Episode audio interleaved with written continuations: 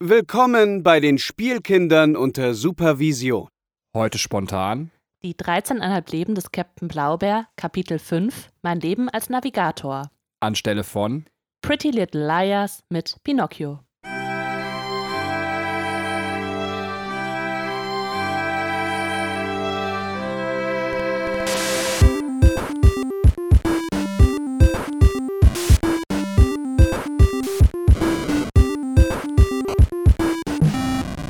Hallo und herzlich willkommen zu einer neuen Folge der Spielkinder unter Supervision. Heute geht es wieder mal um die 13,5 Leben des Captain Blaubeer und zwar um das fünfte Leben oder das fünfte Kapitel Mein Leben als Navigator. Der Pinocchio-Podcast hat leider nicht geklappt. Meister Geppetto hat uns gesagt, Pinocchio soll nicht überall seine Nase reinstecken und so ist der Podcast leider ausgefallen. Pech, Pech. Hallo Katrin, wie geht es dir? Hallo Benny, mir geht es gut und ich freue mich jetzt voll. Die Anmoderation war so lang, dass ich nicht mehr geschafft habe zu sagen, übrigens bin ich nicht alleine im Podcast, mit mir ist die Katrin hier. also wer uns öfters zuhört, der hat wohl diese Phrase vermisst. Ja, okay, aber ich meine, wir nehmen gerade den Blaubeer-Podcast auf. Das heißt, dieses ganze Gelaber wird am Ende des, der Buchbesprechung eh rausgeschnitten und es wird alles zusammengepackt, dass wir ähm, jetzt nicht mehr unser Vorgelaber mit dabei haben. Ist das so? Das ist so. Das sagst du, weil du die Arbeit nicht machen musst. Also. Tja, deswegen ist es auch so. Solange weiterhin kein Schwanz diesen Podcast hört, mache ich mir auch die Arbeit nicht. Nein, Quatsch, alles gut.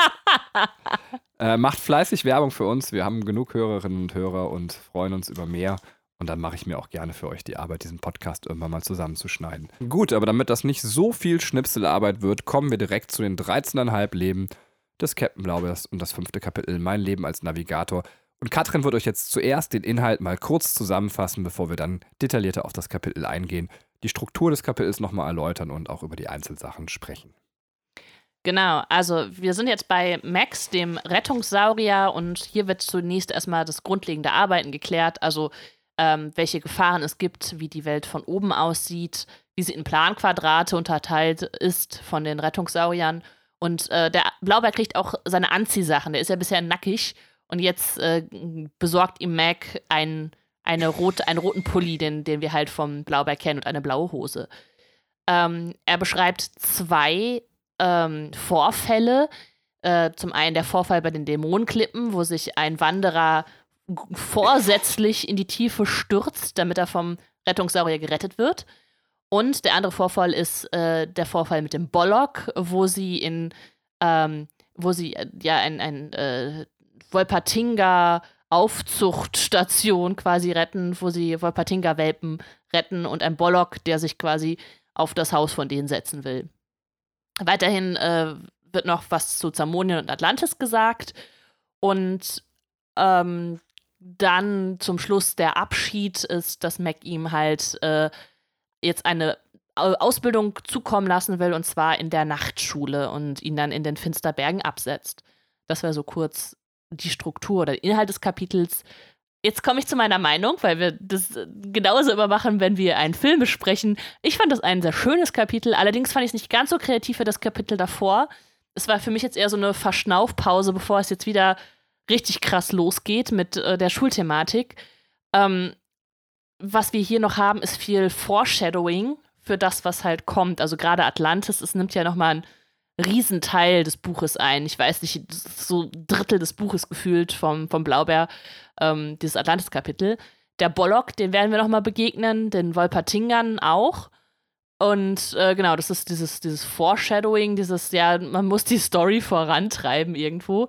Und äh, ich, also was, was ich kreativ an dem Kapitel finde. Darf ich dazu erstmal was sagen? Ja, du Also ich finde das ähm, gar nicht unbedingt, dass das wegen des Vorantreibens ist, sondern ich finde, das Foreshadowing macht an der Stelle durchaus Sinn, weil wir in einer Perspektive sind, wo der Blaubeer die Welt von oben betrachtet. Und äh, aus dieser von oben Perspektive macht es eben auch Sinn, dass wir sehr viel auf das Buch vorgeshadowt bekommen. Also es ist halt quasi ja, okay. der Perspektivwechsel, der stattfindet. Und deswegen finde ich das ganz gut, dass es in diesem Kapitel passiert, weil das so ein bisschen ja was Künstlerisches hat. Also, ja, stimmt. Weil man nicht mehr aus der Lage selber, sondern eben von oben drauf schaut. Ey, das, das habe ich noch nie so gesehen, aber du hast vollkommen recht. Also ich dachte so, ja, die Episode ist jetzt so okay, aber jetzt, wo du es so erklärst, finde ich, ähm, hat das halt eine andere Art von Kreativität. Ähm, als es auf der ähm, Gumeteca in Solaris, wo du einfach so das, die Welt so schön ausschmücken kannst und jetzt hast du so eine ähm, komplette Buchkreativität, also die nochmal so umfassender ist und nicht halt im Kleinen. Es ist ja so, sogar noch mehr als das. Es ist ja so, dass Mac, heißt er so? Ja, Ja. Ne? Mac seine eigene Dramaturgie schreibt. Also letztendlich rettet er Opfer, wenn er Opfer retten möchte. Ja. Und teilweise ist es sogar so, dass es, wir haben ja diesen Typen, der Suizid begehen möchte in diesem Kapitel, also so richtigen Suizid möchte er gar nicht begehen, weil er letztendlich ja darauf wartet, gerettet zu werden. Also es ist auch so ein bisschen das, wo man sagt, das ist der eingelullte Leser, der weiß, wenn ich einen Batman-Comic lese, ist es sehr unwahrscheinlich, dass Batman stirbt, ähm, so, weil die Dramaturgie schon so festgesetzt ist. Also so ein bisschen hat es auch was, also ich, es ist jetzt nicht komplett aufs Schreiben gemünzt, aber zumindest diese Perspektive von oben und, und, und dieses festgesetzte im letzten Moment retten ist so ganz viel, was bei Schreiberperspektive mit reinkommt. Stimmt, ja. Dass man, äh, ja, äh, ja, ein, eine Übersicht quasi kriegt, ne? Ja, finde ich cool. Mag ich. Wie, wie ist denn deine Meinung zu dem Kapitel? Äh, ich finde das Kapitel ganz nett. Ähm, ich wusste nicht, dass wir die Kapitel hier bewerten, deswegen bin ich gerade etwas überrascht, dass wir das das erste Mal tun. Ähm, durchaus ein schönes Kapitel, was mich gut unterhalten hat. Also von daher, ja. Ja, ich, äh, diese Bewertung kommt, weil ich das letzte Kapitel halt so abgefeiert habe und deswegen ähm, muss ich jetzt dieses Kapitel damit irgendwo messen und äh, ja, das, das andere fand ich halt ein bisschen besser. Allerdings ähm, hast du mir gerade eine neue Perspektive aufgemacht und so ganz stimmt auch nicht das, was ich gesagt habe, weil es ähm, auch sehr viel Kreativität innerhalb des Kapitels birgt. Also wenn man sich die ähm, Geschichten anschaut, also gerade das mit den Wolpertingern und wenn der Bollock kommt, erstmal finde ich fantastische Zeichnungen und dann gibt es halt noch dieses, ähm, der Bollock kommt immer näher und du hörst, also diese Lautmalerei, dieses Barums, das wird immer größer geschrieben, jedes Mal, wenn sie dem, sich dem Bollock nähern ähm, ist diese, diese Schritte, die der Bollock macht, ähm, ja, quasi fett geschrieben und dann wird es halt immer mehr und immer größer. Das mo mochte ich halt auch total gerne in dem Kapitel. Also da ist halt auch noch ein, ähm, ein anderes Maß an Kreativität drin. A absolut, absolut. Unterstreiche ich so. Vielleicht noch eine Sache, bevor wir, oder sind wir schon bei dem Bollock-Teil? Weil ähm, ich würde noch eine Sache zum Teil davor sagen wollen. Ja, sag. Äh, auch da ist es so ein bisschen, was, was die Perspektive angeht, dass das doppelt drin ist. Und zwar haben wir auch noch, dass die Eigenperspektive eine Rolle bei Sachen spielt. Und das finde ich ganz interessant, ähm, weil die sehen ja durchaus sehr viele schöne Orte von Zamonien, aber es ist halt so witzig, weil durch die Erfahrung, die Mac macht und, und wie Mac die Welt sieht, werden schöne Dinge einfach als, als Todesfallen alle beschrieben. Es Ja. ist ja so, bei allem, was Mac wahrnimmt, ist es quasi die Einstellung, die er im Kopf hat, äh, das Ganze als Todesfalle wahrzunehmen. Und ja, stimmt. und das ist eigentlich ganz cool, dass das in diesem Kapitel auch so drin ist. Also auch nochmal so ein Perspektivwechsel, der so einem so fast schon ein bisschen buddhistisch zeigt, so, äh, du kriegst das Leben in deinem Kopf auch nur so gespiegelt, wie du es selber wahrnehmen möchtest. Stimmt. Und das, äh, ja, mag ich gerne und hat auch wieder mit Perspektive zu tun, was in dem Kapitel irgendwie so eine große Rolle spielt. Ähm, Ja, ja. Du hast vollkommen recht, ja. Finde ich gut. Gefällt mir. Ähm, äh, was äh, ich mir noch aufgeschrieben habe, ist erstmal, äh, dass es total witzig ist, also bevor wir jetzt zum Bollock-Teil kommen, ähm, wie der Blaubeer an seine Klamotten kommt. Weil äh, Mac klaut sie ja im Grunde von einer Wäscheleine. Und äh, das, sein, seine Begründung, warum er das darf, ist halt, ja, weil er gibt halt der Welt sonst immer so viel zurück und dann ist das so eine, eine kleine Entschädigung. Ähm, das finde ich ganz, ganz süß, dass er dann so seine Moral so ein bisschen auch umdreht, ne? Also, ja, absolut. Weil Mac jetzt ja so das, das übermoralische Wesen eigentlich ist, der jeden dann einfach nochmal sagt, äh, er soll kein Fleisch essen und äh, immer Gardinenpredigten hält, dass man äh, vorsichtig sein muss und so weiter und so fort. Und dann, wo es darum geht, dass er sich unmoralisch verhält, ähm, er auch eine Begründung dafür findet. Ja, und ich finde es generell cool, dass es so ähm, ein, ein quasi ein äh, Orange es gibt, wie quasi der Blaubeer zu seinen Klamotten gekommen ist. Ja, Weil es halt wie bei anderen wichtigen popkulturellen Figuren vielleicht auch immer eine Frage ist, wie sind die so, wie ist Batman zu seinem Anzug gekommen, wo kommt stimmt, der stimmt. neue Spider-Man-Suit her und genauso wissen wir jetzt auch, woher Blaubeer seine Klamotten hat, sie sind geklaut. Ähm, Ähm, wo wir gerade von der Weltkarte gesprochen haben und die Sicht von oben, was mir aufgefallen ist, bei der kolorierten, gebundenen Fassung vom Blaubeer fehlt die Weltkarte. Also wir haben nur die Zamonienkarte, die halt sehr schön ist. Allerdings ähm, fand ich das immer ganz witzig, da nochmal zu sehen, äh, wie die anderen Kontinente aufgebaut sind und so. Das sagt er ja im, ähm, im, in der Einleitung, dass es früher auch viel mehr gab, auch mehr, ähm, mehr Kontinente. Und das sieht man auf dieser Weltkarte eigentlich ganz gut und auch wo Atlantis liegt und so weiter. Nur äh, das fehlt einfach bei der kolorierten Fassung. Finde ich ein bisschen schade. Ja, aber auf jeden Fall wird Zamonien, also da haben wir die Verortung von Zamonien auch in dem Kapitel, dass man sagt, es ist eigentlich ein Kontinent auf unserer Welt. Genau. Also auch ganz interessant, dass, äh, es wird ja nicht so richtig erklärt, wie es funktioniert, oder ich bin ich da zu wenig drin und du kannst mir jetzt sagen, wie es funktioniert, dass wir eigentlich nicht von Zamonien wissen, aber Zamonien Teil unserer Welt ist. Also Nö, das wird nicht erklärt. Das ist einfach, früher war das so. Genau, das ist ganz witzig, weil das halt so, ähm, weiß ich nicht, sonst sind ja halt irgendwie so eigene Fantasy-Welten, spielen in eigenen Welten, aber hier wird Zamonien mitten in der irdischen Welt platziert. Ja. Das ist ganz cool. Das stimmt. Ja, vielleicht als Erklärung ist, dass man früher, also dass es einfach vielleicht in Vergessenheit geraten ist, so, ne? Dass man äh, sagt, so ja, Geschichte ist halt äh, eh selektiv und da kommt halt Zermonien da nicht drin vor und deswegen gibt es das jetzt nicht oder wissen wir jetzt nicht davon. Aber ja, so ist der Blaubeer halt auch nicht, ne? Es, äh, es muss halt nicht so erklärt werden. Es werden halt auch einfach nur die Dinge erklärt, von denen, also die interessant sind zu wissen. Das ist auch selektiv. Ja, ich, ich weiß nicht, jetzt bin ich äh, dem, beim Blaubeer zu lange raus, äh, dass ich jetzt auch wie Atlantis damit verortet wird, weil Atlantis ist ja durchaus was, was auch in unserer Kultur als Mythos existiert. Ja. Ob man damit irgendwie vielleicht folgern kann, dass äh, Zamonien mit Atlantis quasi untergegangen ist. Also dass nicht nur Atlantis, sondern der ganze zugehörige Kontinent quasi mit untergegangen ist. Aber ähm, müsste man bei dem Kapitel, ich meine, wir erfahren ja nicht, wie Atlantis untergegangen ist, äh, nochmal. Oh doch. Das erfahren wir. ist, ist das so? Okay. Ja, ja, ja, ja. aber wir, wir spoilern hier nicht äh, zukünftige Kapitel, aber äh, das Atlantis-Kapitel ist auf jeden Fall sehr cool und hat auch einen sehr, sehr coolen Abschluss. Würde das aber meine Theorie dann auch Sinn machen oder? Ähm ah nein, macht ja keinen Sinn, weil offensichtlich der Rest von Zamonien ja noch steht, oder? Also machen wir dann, wenn wir in dem Kapitel. Richtig, machen wir dann. Ähm, und eine Sache, die mir noch aufgefallen ist, ist, ähm, dass wir den Geruch von Gefahr hier das erste Mal beschrieben bekommen. Das ist ähm, später bei Mythenmetz äh, kommt das auch noch vor. Oder ich weiß nicht, ob es am, am, Anfang beim Blaubeer sogar drin vorkommt. Äh, der Geruch von Abenteuer, der Geruch von Feuern, die in der Ferne brennen mit einem Hauch von Zimt darin. Ähm, sehr poetisch und sehr schön, dass man das hier halt wieder aufgegriffen hat oder äh, quasi hingesetzt hat. Ja, und du wolltest jetzt nochmal über die Bollock-Situation sprechen. Nee, eigentlich nicht. Ich dachte, du willst äh, dahin kommen. Also alles, was ich mir aufgeschrieben habe, ist tatsächlich vor dem Bollock. Äh, die Bollock-Situation ist was, was ich so hingenommen habe. Also ich weiß nicht, ob du eben bei den Sachen, die vorgeshadowed werden, die Wolpertinger erwähnt hast. Also ähm ja, genau. Also da, also die werden nochmal wichtig, weil Wolpertinger Welpen sind. Das ist aber auch so schön beschrieben. Ne, Wolpertinger Welpen sind das knuddeligste und schönste, was es gibt auf der Welt.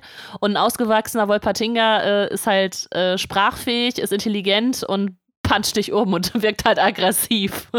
Ja, die Idee ist absolut witzig, so als wenn, wenn, wenn Kirby zu Hitler wird irgendwie. Vielleicht ist es gleich wie mit Babys, so wenn die klein sind, sind sie süß und wenn sie dann ausgewachsene äh, Neonazi-Killer sind, dann sind sie. Na, Neonazi-Killer sind gar nicht so. Egal. was, was wolltest du jetzt gerade? Also, ich, ja, also die Brücke war irgendwann zu hart. Und was wolltest du? Wolltest du sagen, Neonazi-Killer sind gar nicht so schlimm? Ja, also, nein, nein, das wollte ich nicht sagen. Sondern? ähm, also ich wollte eigentlich nur sagen, dass das. Dieser Podcast, liebe Gäste, nimmt eine interessante Wendung. Vielleicht erlebt ihr meine Ehescheidung mit live am Telefon, beziehungsweise am Podcast-Hörer. Erzähl mir bitte deine Meinung zu Neonazi-Killern. Was sind denn Neonazi-Killer? Also ich, ich wollte eigentlich sagen, also ich wollte also eigentlich sagen, Babys sind ganz süß und wenn, also Menschen, es ist eine Analogie zu Menschen. Wenn Menschen klein sind, dann sind sie süß und wenn sie dann ausgewachsen sind, dann könnten sie sehr blöd werden. Okay. Es wäre trotzdem schön, wenn du dich einmal öffentlich gegen Neonazi-Killer positionierst. Ich glaube auch, das ist jetzt, da muss man sich nicht weit aus dem Fenster lehnen, um das zu tun. Jemand, der tötet, ist schlecht. Jemand, der Neonazis tötet, ist auch schlecht. Ach, ein Neonazi-Killer ist jemand, der Neonazis killt. Ja, also das, ich wusste, also ich, ich wollte eigentlich sowas. Für mich war ein Neonazi-Killer ein Killer mit einer rechtsradikalen Gesinnung. Ah, ja, nein, die sind eh scheiße. Okay, deswegen war ich auch sehr verwundert. Hier aber kommt so zufällig meine rechte Ader raus, oder was? Ja, ich, da, da dachte ich kurz. Nee, aber das andere gebe ich dir recht, dass man kurz zögern muss. Aber ja, klar, nein, niemals lohnt sich der Mord an Menschen. Ende der Geschichte. Okay. Der Spielkinder sind relativ langweilig, hier darf man nicht töten. ja, wir sind so moralisch wie Mac. Wollte ich auch nochmal klarstellen. Ähm, genau, ja, also genau, zu der Bollock-Situation gibt es eigentlich nicht viel zu sagen, außer das äh, mit den Wolpertingern, ähm, was wir jetzt besprochen haben. Äh, von meiner Seite wäre die Kapitelbesprechung damit schon zu Ende, bis auf die ähm, Einstufung in der Entwicklung. Ähm, Wolltest du was sagen? Ja, dazu habe ich mir auch Notizen gemacht. Also, Ja, bitte dann. Mir, fiel das sehr, sehr schwer diesmal. Mhm. Wir haben ja in, in, in den letzten quasi Podcast sehr schön so, sehr schön, das haben wir sehr gut gemacht, haben wir die Entwicklung der, des Blaubeers nachgezeichnet, aber hier ist es sehr schwer, das einzuordnen. Das Einzige, was ich mir aufgeschrieben habe, ist, dass auffällt, dass das, was er vor der Schule tut, absolut nützlich ist. Ähm, er rettet Leben.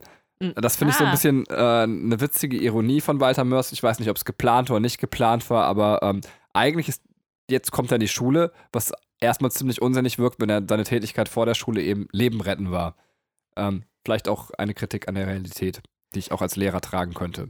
Was wolltest du dazu sagen? Ähm, ja, ich finde es äh, auch, also hier ist es total schwer, weil es wirklich nicht so unbedingt mit dem menschlichen, mit der menschlichen Entwicklung parallel geht. Also was ich mir vorstellen könnte, ist die Entwicklung eines moralischen Denkens, das hier äh, vorangetrieben wird, ähm, dass man lernt, Verantwortung zu übernehmen, allerdings äh, ja erstmal ähm, das Ganze halt verstehen muss. Also das, das ist noch nicht äh, das ist so der Schritt vor dem wirklichen Verantwortung übernehmen ist, weil Mac ja eigentlich die Verantwortung übernimmt und der Blaubeer einfach nur da ist und lernt. Das Einzige, was er wirklich verantwortlich macht, ist Mac zu lenken. Und das könnte man vielleicht, äh, das wäre aber zu dumm und zu flach, dass man sagt, okay, kleine Kinder spielen halt gerne mit fer- ferngesteuerten Autos und vielleicht äh, kann das halt sein, dass man das halt dann voransetzt, so dass man halt noch das Spiel so ein bisschen voransetzt. Aber da das Kapitel halt wenig verspielt ist, würde ich das nicht unbedingt ähm, äh, so deuten. Nee, würde ich auch tatsächlich äh, nicht so machen. Also ähm, Ja. von daher, es fiel uns anscheinend beiden schwer. Mhm. Muss ja auch gar nicht von Walter Mörs so komplett angelegt sein, wie wir das eben hatten.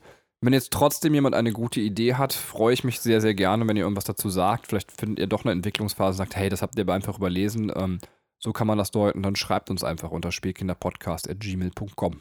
Genau. Und ein letzter Gedanke noch. Äh, sehr witzig finde ich, äh, dass der Blaubeer ja vorher eigentlich die ganze Zeit nackt war und jetzt erstmal Klamotten kriegt. Das finde ich ist schon fast biblisch. Ähm, dass er, äh, also in der Bibel erkennen ja Adam und Eva auch irgendwann, dass sie nackig sind und bedecken sich dann. Muss ich den Experten fragen. Der sitzt dem mir gegenüber. Nee, das ist korrekt. Also, Ja. sie sind wirklich nackt.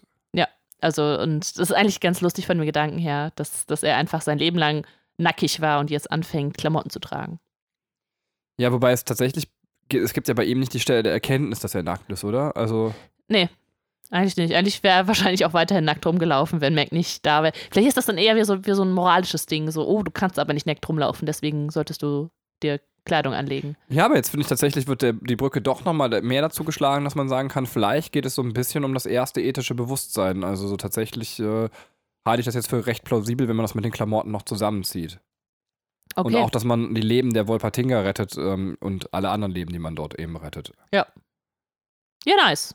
Da haben wir doch noch ein bisschen Tiefe reingekriegt. Ja, ja, aber was irgendwie da nicht passt, dass, dass dieses Moral, diese Moralentwicklung gehört eigentlich nicht in die Stelle vor der Schulzeit. Ähm, Ja. Also passt das nicht so ganz. Das ist also nicht hundertprozentig parallel zu setzen. Aber es ist auf jeden Fall netter ja, Gedankenanstoß. und hier war das. Selbstlob von uns mal wieder. Wunderbar. Super. Und du siehst heute fantastisch aus, Benjamin. Danke, du auch. Dankeschön. Und ihr natürlich auch, liebe Zuhörer. Super, äh, dann setzen wir schon einen Punkt runter. Beim nächsten Mal wird es garantiert länger zum Blaubeer werden. Macht euch also keine Sorgen. Ähm, dann filmen wir nicht quasi von den 18 Minuten, die wir gepodcastet haben, 10 mit Neonazi-Killer-Gesprächen. Ähm, denn das nächste Kapitel wird etwas länger und bis dahin ähm, kommen natürlich noch einige andere Podcasts von uns und wir hören uns bald. Bis dann. Tschö. Tschüss.